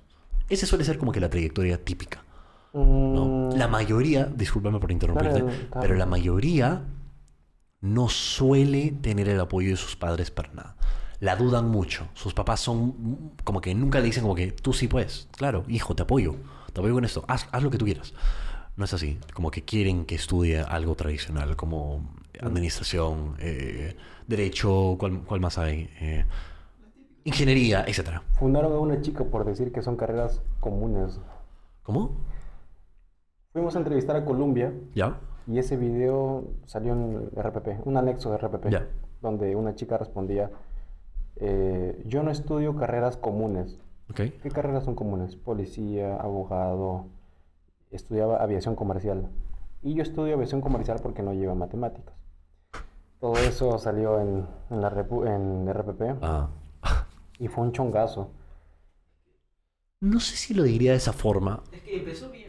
O sea, no bien, pero se podía defender. Pero ¿Tú lo viste? Ah, no, no, pero con lo que dices, o sea, con lo dijo de matemáticas. Sí. O sea, bueno, eso es un, es un comentario un poco coju- cojudo. Claro, o sea, eso de que son carreras normales. Es que creo que decir como que, bueno, dijo básicas, No, dijo comunes. comunes. Es que, bueno, sí son. Son carreras comunes. eh, son carreras que de forma común son estudiadas acá. O sea, general, o sea, generalmente se estudian bastante esas carreras. Y- incluso, claro, muchas personas lo estudian porque no, no saben qué hacer. ¿no? Eso es lo que me llega. Pero creo que no lo no, no intentaría como que interpretarlo de una forma negativa, porque si a ti te gusta, chévere. O sea, no tiene nada de malo que te guste. A, a mí, yo no ah, estudiaría administración, me parecería aburrido. Pero si a ti te encanta, genial, qué bacán que estés haciendo algo que te guste. Pero eso es lo que me importa. O sea, que estés haciendo algo que genuinamente te guste, no porque tu papá lo hizo, no porque tu papá te dijo, ¿no? A mí me gustaría que todo el mundo tenga acceso a estudiar lo que quiere estudiar. Ponte, si un niño quiere estudiar criminalística o tiene nociones de lo que, no sé, le atraen los cuerpos de los animales muertos Mm. y eso que da pie a que estudie anatomía, biología, ciencia y al final sea un perito o sea, este, trabaje en criminalística. ¿Dónde va a encontrar su vocación? Si acá en Perú siguen pensando que siguen poniendo caras extrañas cuando dices pene, cuando dices vagina. Al menos yo en el, en el estigma de- del, del sexo, la sexualidad, no tengo, mucho, no tengo muchos tapujos porque mi familia se dedica al negocio de la hotelería y turismo. Mm. Yo he trabajado en un hotel o un hostal desde los 14, 15 años. ¿Ya? Así que está, mientras estaba en el colegio y venían los de la universidad a enseñarte cómo poner un condón Ajá. en un plátano, yo estaba limpiando coágulos de sangre en el hostal. Fuerte. Sí, señoras. Lo digo como que, o sea, las, las situaciones hacen que una eh, hacen que tu, tu comportamiento cambie, no te adaptes. Correcto. O sea, mucha gente dice, ah, ese, ese niño es vivo. Ya, pero ese niño es vivo porque creció en la calle, está vendiendo caramelos y tal vez sabe más de lo que son mentiras que un niño que ha crecido en, en un ambiente sano. ¿no? Correcto. Ese- yo, yo que soy del Callao a mí me llega cuando dicen, sé más mosca, más, más hábil. ¿Por qué te llega? Porque eso de ser más hábil se gana con la experiencia. ¿Correcto? No nace siendo hábil, no nace siendo mosca, a no ser que seas un prodigio, ¿no? Déjame aprender, déjame, déjame cagarla y déjame perfeccionar lo que, lo que tú quieres que yo haga. No me compares. Sí, es un buen punto. Creo que, bueno, pasa seguido que las personas intentan ponerte ese, ese tipo de presión. Pero bueno, en general, volviendo al, al tema de la vocación, o sea, creo que simplemente no estamos haciendo las preguntas necesarias dentro de nuestro sistema educativo con respecto a que, como que, ¿qué te gusta, no? ¿Cómo te puedo ayudar? Eh, en Estados Unidos tampoco lo sentí, de hecho, no, no había mucho, tampoco. Esos, donde supuestamente hay un, hay un mejor sistema educativo. No, a mí nunca me preguntaron. Eh, la única cosa que como que te, te- te dicen como que, oye, ya, ya te estás aproximando a graduarte bebiendo lo que te gusta. Pero no hay como que necesariamente rutas, caminos o cursos que puedas tomar donde te ayudan a encontrar la, la pasión, ¿no? Pero bueno, creo que eso es lo importante en general en los sistemas educativos, ¿no? Como que ayudar a guiar a nuestra juventud hacia lo que genuinamente quiere hacer, porque si no, solo vamos a tener un montón de esclavos que hacen cosas que no quieren hacer, porque sí, porque lo que conocen, Puros peganos. tal cual. Uy, hay un video brutal de, de unas, de unas eh, pulgas. Pulgas. Eh, es dentro como que tiene. Es, es un video que, por ejemplo, lo vi. Me. Creo que tú me lo mandaste. Me chocó. Era un. eh, era un vasito ya. Con pulgas. Y era un pata narrando y diciendo como que las pulgas han sido acondicionadas a. Se les ha puesto un techo. Y se han sido co- acondicionadas a saltar dentro de ese rango. Porque no pueden salir de ese techo. Después de tal tiempo. Como que después de este, días acondicionándolos a eso. Es el ambiente que conocen. ¿No?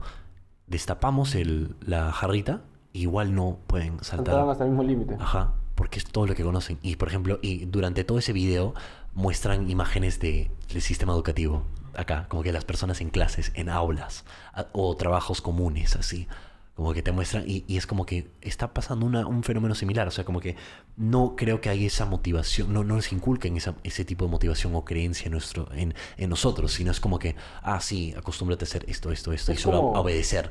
Y nunca va, y, y si te, o sea, te acostumbras a eso, si dejas que el sistema de esa forma te, te lave el cerebro de esa forma, creo que genuinamente nunca vas a saber cuán lejos puedes llegar. Claro. Es como la metáfora de pregúntale a un pez que nació en una pecera si es libre. Te va a decir que sí, Wow. porque no conoce el mar. Exacto. Y ahí, ahí estamos todos metidos. La libertad creo que es... eh, o sea, no puedes... eh, esta pregunta de Toulouse siempre la relaciona. In- eh, inventa o dibuja un animal que no existe. Curioso, ¿no? Mano, qué difícil ese examen, ¿ah? Para entrar, para entrar a Toulouse. Déjame decirte que yo casi no paso en realidad. Yo casi no paso. Pero es curioso inventar algo que no conoces. Cojudo. Lo caso. No sé. Una, te, te hago una pregunta. ¿Tú qué opinas? ¿A qué, a qué, a ver, ¿a qué edad tú crees que deberían de poder transicionar las personas Transicionar. de sexo? ¿Para ser trans? ¿A qué edad? No tengo muchos amigos trans. Ok. Yo tampoco. Transicionar de sexo. ¿A qué edad? Veo que te tapes el micro. Cuando... Imagino que si tienes la posibilidad económica... No, si es menor de edad.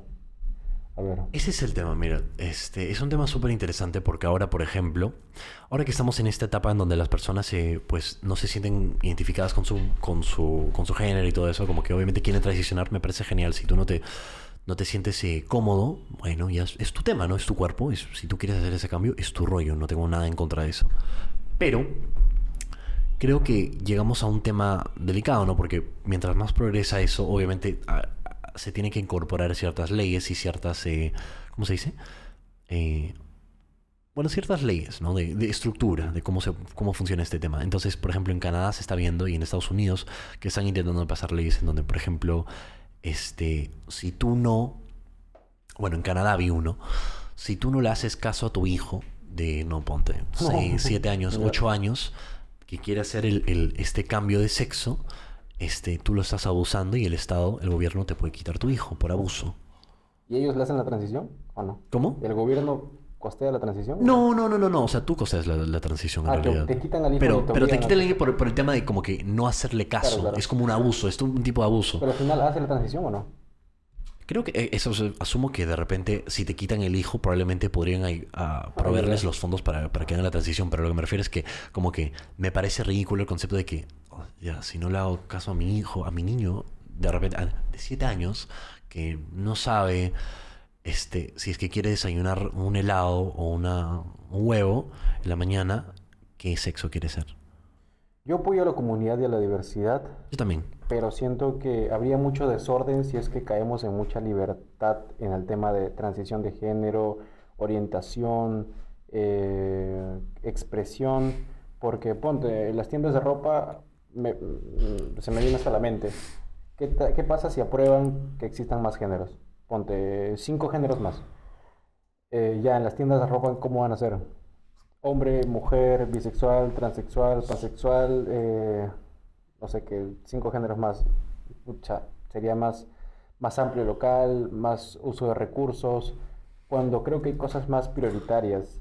Como Correcto. por ejemplo, pues, la pobreza, que un niño tenga pictogramas y que se le facilite el estudio, eh, me- crear mejores condiciones materiales para que ese niño, pues al menos en su colegio tenga luz, o en su casa tenga internet. Pero bueno, por ejemplo, una persona que, que apoya a la comunidad probablemente te haría el argumento, pero como que, ok, sí hay cosas, no, no sé si es que hay cosas más importantes, pero ¿por qué no nos podemos enfocar en eso? O sea, sí, obviamente hay otras cosas, pero ¿qué pasa? ¿Dónde quedan los, los derechos de las personas que quieren ide- identificarse como según, tal? según la pirámide de Maslow, la primera base es cubrir tus necesidades básicas. Correcto. Si todos no partimos desde una igualdad básica de, de condiciones básicas, no podemos concentrarnos en la autorrealización, considero yo. Correcto. Pero bueno, por eso entender que estas comunidades, o sea, bueno, estas sociedades como Estados Unidos y Canadá, donde obviamente están mucho más desarrollados en el tema económico, nosotros, por ejemplo, no tenemos las mismas ventajas que ellos, ¿no? Estamos hablando de comparando un tercer mundo con un primer mundo. Claro. Este, por eso se tocan ya esos temas, ¿no? Están, están, están un poquito más avanzados, ¿no? Es Claro. que ya pasas ese, esa,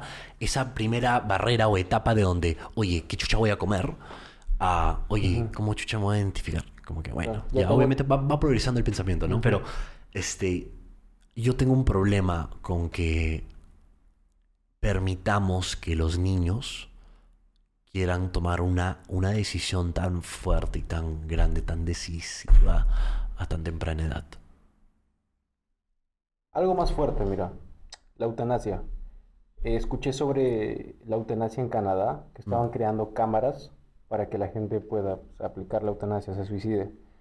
Pero la cámara te daba 10 segundos para decir si sí o si no quieres suicidarte. Ajá. Pero el tema está en qué pasa si la persona se arrepiente y en un segundo antes dice que no. O sea, hay un montón de conflictos. ¿Cómo es la cámara? ¿Cómo es la cámara? ¿Qué hace? Te mata. Pero, no, obviamente, pero, pero, pero ¿cómo? O sea, es que depende cómo, pues. Ah, imagino que te ponen inyección, un gas, pero es indoloro.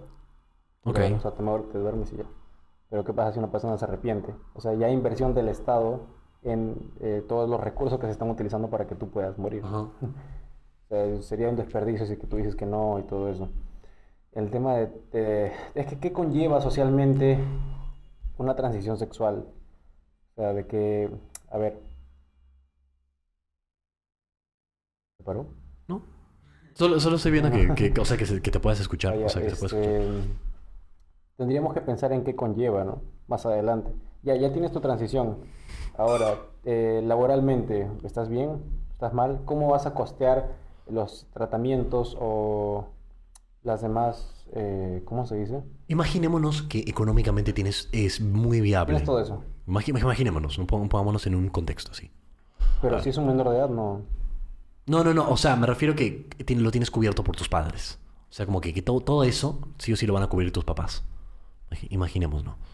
Que tus papás se cubran todo aparte de la, de la operación. O sea, ¿quieres que diga si estoy en contra o no? ¿O cómo? No, o sea, quiero, claro, quiero saber tu opinión. O sea, ¿qué, qué- opinas de que la- lo- los menores de edad puedan... O sea, bueno, ¿a qué edad crees que deben de- deberían de poder transicionar? Porque es un tema complicado. O sea, no sé. mayores de edad, por respuesta corta. O sea, ¿qué edad? 18, acá en Perú es 18, ¿no? 18. Ujú. Yo siento... Bueno, por ejemplo, tu cerebro no termina de desarrollarse hasta los 25. Entonces yo creo que para una decisión tan grande, creo que 25 sería óptimo. Claro. Yo creo que también tiene que haber un proceso antes de, un proceso probablemente psicológico, como de terapia. Porque, seamos honestos, o sea, por ejemplo, existe esto de, gender dysphoria, ¿no? Donde genuinamente, o sea, no está, o sea, tienes complicaciones con tu género, pero tranquilamente te pueden tratar, o sea, puedes pasar por tratamiento y a lo mejor mejora, ¿no? Y de repente, o sea, como que pasas por eh, tratamiento psicológico, pasas por terapia y de repente dices como que, ah, ya no sabes qué, creo que me siento ya conforme, ya no quiero hacerme una operación, Claro. ya no quiero hacerme un cambio, porque así como hay casos de personas que transicionan y dicen, ¿sabes qué? Sí, me siento genial ahora, todo bien, lo hice. Hay personas que también se arrepienten, Claro. que hacen la transición y dicen, puta madre, ¿qué hice? O imagínate una persona con discapacidad, que una persona diabética ya le hayan pronosticado cortarle la pierna de acá a cinco meses, que lleva una preparación, ¿no? No vas a tener tu pierna, te la vamos a amarrar y te vas a ir acostumbrando para que no caigas en depresión, porque perder una extremidad es súper traumático.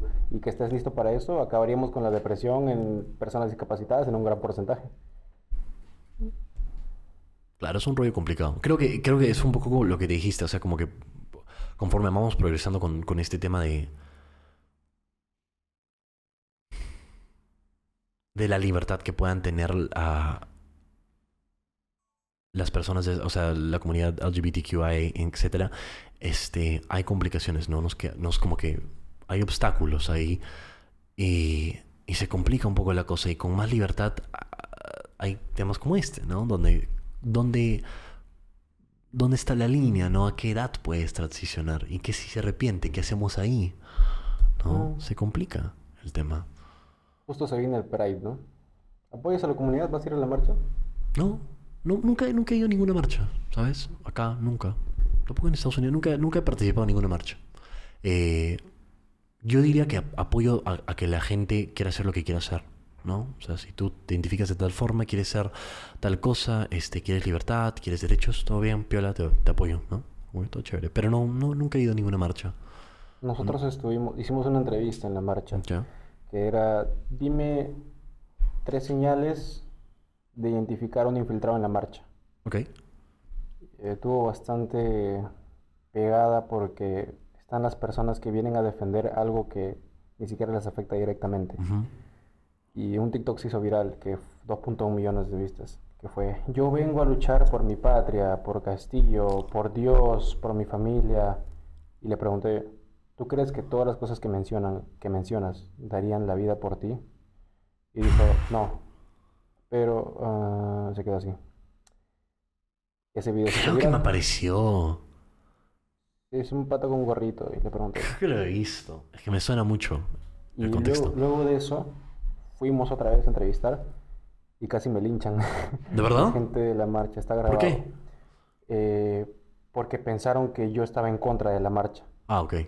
De hecho, le, le golpearon a Ricardo. O sea, en el video sale. Golpearon a Ricardo porque fue una transmisión en vivo. Golpearon a Ricardo, a mí me jalaron y estaba entre la policía y entre los manifestantes. Y yo estaba acá en medio, con todo el traje. La representante de toda la marcha estaba con un látigo y me dijo, eh, te vamos a golpear, pero para que aprendas a no sé qué. Y yo le dije, pero espere, yo no estoy en contra de usted, vamos a dialogar como personas que somos. y todos los de la marcha estaban como que, él no apoya la marcha, él es un mervelero, que no sé qué, este...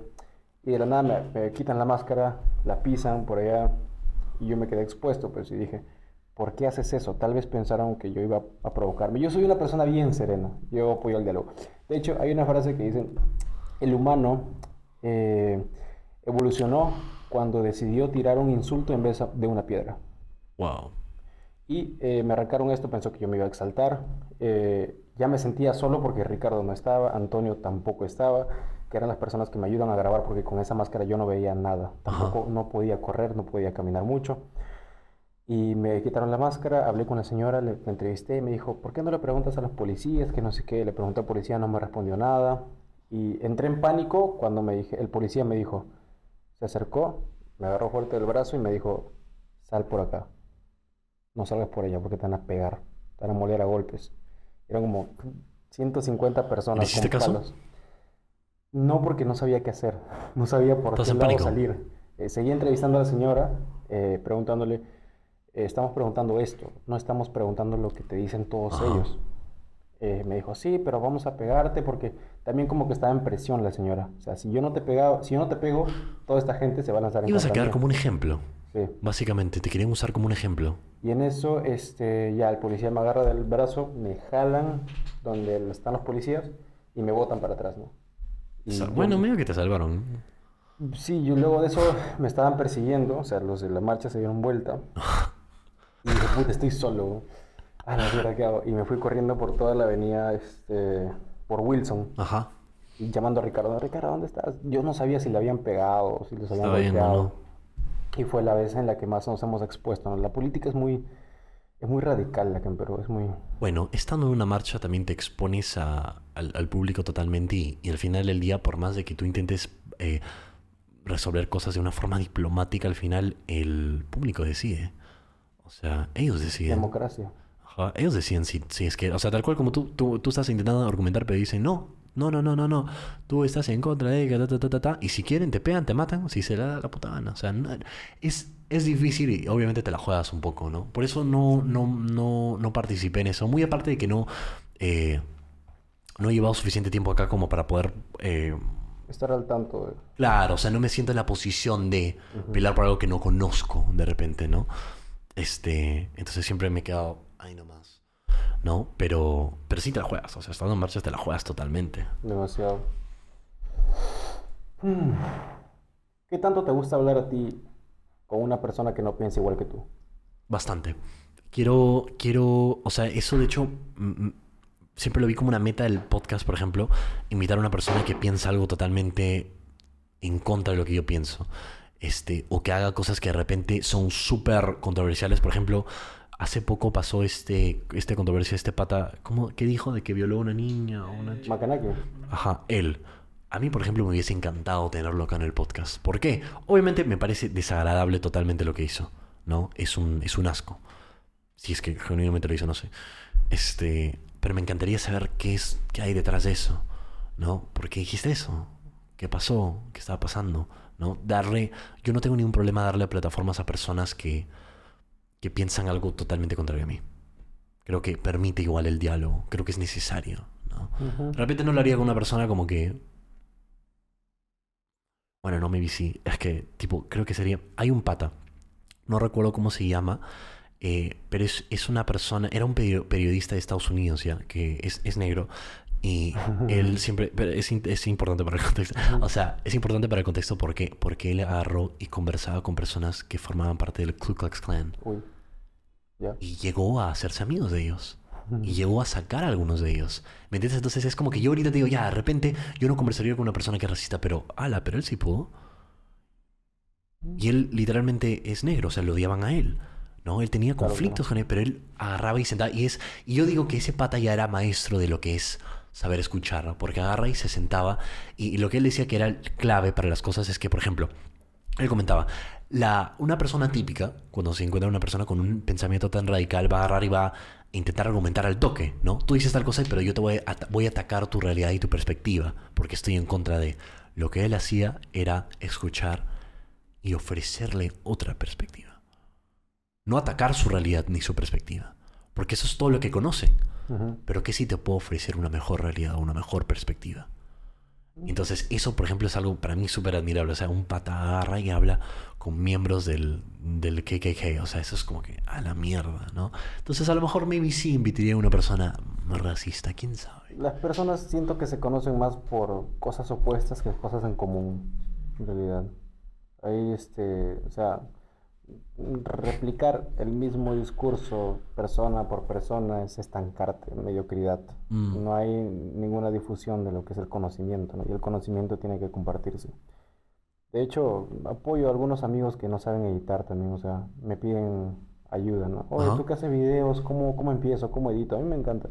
Yo te enseño normal, ¿no? Ahora la cosa es si, si vale la pena enseñarte, ¿no? O sea, vas a hacer contenido o te sirve para tu clase o qué es lo que quieres, ¿no? Mucha gente dice, sí, que voy a meterle las ganas, al final empieza un proyecto y lo deja a la mitad porque se sintió mal un día. Yo con este proyecto, con las personas que empecé y ya no están, que no los voté, se fueron solas, les dije, este proyecto avanza con o sin ustedes. Yo voy a ser el primero que va a llegar y el último que se va a ir. Eh, y se fueron. y ya, y el proyecto sigue. Sí, por suerte mucha gente lo está viendo. Mm. Bueno, no, eso es... eh, Eso es, por ejemplo, tener este, disciplina, ¿no? Eh, fortaleza mental, ¿no? Eso es lo que te va a acompañar cuando no tengas la motivación incluso. Porque seguro, seguro van a haber veces donde tú no estás motivado para ir a hacer tu, tu entrevista o ir a hacer preguntas. Mucha ¿no? gente ve, ve las fotos que, que nos piden, que me piden, pero no, no, no vio cuando yo estaba regresando a mi casa llorando en un taxi. No vio cuando me robaron el celular, que con el celular es con el que yo hago las entrevistas. Mucha gente ve el contenido, ve las vistas, me, pre- me pide prestado dinero porque cree que estamos ganando dinero y no ganamos nada. ¿Que te han pedido prestado dinero? No Sí. entiendo. O sea, de que, ay, estás ganando, oye, no me puedes prestar tanto. Amigos, amigos cercanos. Ah, ok, ok, ok. Y este, les digo, pues no, este proyecto en realidad no genera nada. Actualmente no genera ni un sol. ¿En Estados Unidos TikTok monetiza? Sí, claro. ¿Cuánto monetiza más o menos? No estoy seguro exactamente cuánto es el monto, pero sí sé que puedes monetizar de, de TikTok. ¿Será igual que YouTube? No, no creo. No Bueno, creo. No creo que sea igual. Me voy a Estados Unidos. O sea, los números están, están por las puras acá. Pero al menos hay gente que nos ve. Pero bueno, igual, o sea, los números, o sea, creo que te dan una oportunidad o una plataforma para poder armar algo que sí te puede producir, ¿no? Sí. Es, es mejor a, a no tener la plataforma, ¿me entiendes? Sí. Sigue siendo más gasto igual, pasaje. Sí, es verdad. Hace poco me preguntaron cuánto, cuánto cuesta tu outfit. ¿Cuánto, mano, ¿cuánto, cuánto cuesta tu outfit, mano? Dime exactamente, ¿cuánto cuesta? Y pues me, me cuestioné, ¿no? Dije, puta, los guantes en la cachina, 20 soles, 25. El traje lo compuso, lo hizo mi tía, que es que confecciona. La máscara fue, fue un canje que sacamos hace poco de un pata que hace este tipo de máscaras, Ah, que es Imagino Astor. El pata es un venezolano que crea estas máscaras y él, cuando contactamos con él para el canje, me dijo, yo cuando llegué a Perú, un amigo peruano me dijo, te vio a ti, a mí, y me dijo, oye, ¿esa no es tu máscara? Y él le dijo, no, pero me gustaría que, que lo sea. Años después salió el canje conmigo y ahora puede decir que esta máscara es- la hizo él, ¿no? qué chévere. Y, y así, el traje va... Imagino que más adelante cambiaremos más cosas, habrá más formatos. Es chévere, le da- realmente le da, le da person- personalidad. Y ya te has vuelto, bueno, pues el personaje de todo, ¿no? Esa- esto es el personaje, este eres tú, ¿no? sí. Es un factor distintivo chévere igual. Me gusta. Mm, Lo, lo sé interesante, es, es chévere. O sea, obviamente las preguntas también eh, son, cre- eh, creo que es lo que resalta más, ¿no? Al final del día, porque invitas a, a que genuinamente haya una- un debate, una discusión, pero creo que esto le da personalidad. Tengo miedo de vivir mi vida detrás de estos ojos, loco. O sea, eh, quisiera sacarme la máscara y tomar una foto con la gente para yo tener un registro de, Lo que de lo que estoy haciendo, ¿no? Pero no. O sea, al final veo las fotos y está el traje, no está eres yo. tú. O sea, bueno, yo estoy adentro. O sea, sí, pero no eres como Sí, que... pero no. y eso, o sea, a mí, esto que, que digo es muy cierto y a mí no me da dignidad nada de esto. Ahora sí, antes al principio no. La dignidad de, eh, por ejemplo, tú preguntarme, ¿qué haces? ¿De qué trata el contenido? Y yo sustentarte, las preguntas son tal, el traje tiene tal, eso me da dignidad, bacán. Pero yo como comunicador me siento más autorrealizado haciendo comerciales o spots o películas Mm. pero tengo que hacer esto, pues. Como el pata que hizo el Limeñito Rap. el- por ejemplo, él tiene bastante... Yo, yo sigo su contenido y él tiene bastante potencial para ser un músico. O sea, Él músico de, de- de música este, instrumental. Él es un gran músico. Es productor, Lo, ¿no? lo, lo invitamos, eh, Sí, sí, conversamos sí, con él. Es, sí. un- es un crack. Es una mente, es un Pero genio. por su arte tal vez mucha gente no lo conocía. Mm. Hasta que hizo el Limeñito Rap y Sí. ahora la gente sí lo conoce. Sí. Ahora tiene las puertas para, para que la gente conozca su talento. Mm. Yo, por ejemplo, considero que tengo talento para producción, pero este, tengo que hacer esto. Tengo que hacer esto acá en Perú para que, para que recién tomen la imagen como marca y contraten la productora. Que venga Hyundai y me diga, oye, tengo una eh, nueva marca de autos que va a salir, hazme el comercial. Puta, qué bacán. O sea, yo te hago No, el es como un gancho. Sí, Es como un gancho. Estás haciendo lo necesario para poder sobresalir en tu rubro, ¿no? Pero está bien. Es un, es un gancho. eso tienes que- Ahora, mi pregunta, y ahí para concluir, ¿cuál es, ¿cuál es tu norte en este proyecto? ¿Cuál es, cuál es tu... ¿Qué envisionas con este proyecto? ¿A qué, a qué quieres llegar? ¿No? Mm. Primero que sea sustentable, Ok. autosustentable. Y lo segundo, seguir fomentando, difundiendo el pensamiento crítico en la gente. Ampliar el espectro, ya no solamente universidades, conciertos, ferias, ir a provincia, ir a las fiestas patronales, conversar con la gente, conocer más olores, sabores, lugares, música, tradiciones. Es, es algo que me llena y me vuelve una persona más creativa. Considero que una persona creativa es aquella que puede innovar juntando cada, cada, cosa de cada lugar, ¿no? Ponte, me dejaron hacer un videoclip acerca de el Perú.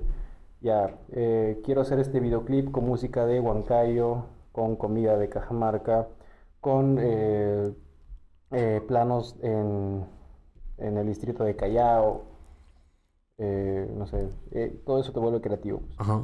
Armar una cosita que se ha conformado por más cosas. Correcto. Y ser único, ¿no? Ser único, o sea, no, no hacerle caso a la gente en que, ah, lo que haces es aburrido, ah, lo que haces no me parece chévere, porque es una persona nada más. Correcto. Imagínate cómo me vieron con el traje del primer video. O sea, ni Ricardo creía en mí. O sea, me dijo, oye, ¿por qué te viste así? No me gusta, weón. O sea, puta, no sé, la gente te mira mal. Y él apostó. Ajá. Él- o sea, esos comentarios también como me la bajaban, ¿no? O sea, yo tengo que estar tope para entrevistar. Y ahora es como que le digo a la gente, quiero empezar un proyecto, ya me- Si yo llego y te digo que me quiero, me quiero disfrazar de tal cosa para entrevistar, me vas a decir que no.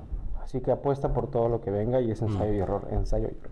A veces no muchas personas son capaces de ver la visión, creo, y, o sea, te- o sea, tener esa visión, pero lo importante y lo que te va a llevar a lejos es que tú mismo puedas confiar en ti. O sea, es necesario de que tú tengas esa confianza. Incluso a veces, por más importante que pueda ser el feedback y el- la opinión del resto, a veces es necesario bloquear un poco eso y solo saber de que tú crees en ti, a ti te parece chévere y es lo único que importa. Y al final del día, para todo lo que tú hagas, siempre hay un público. Siempre.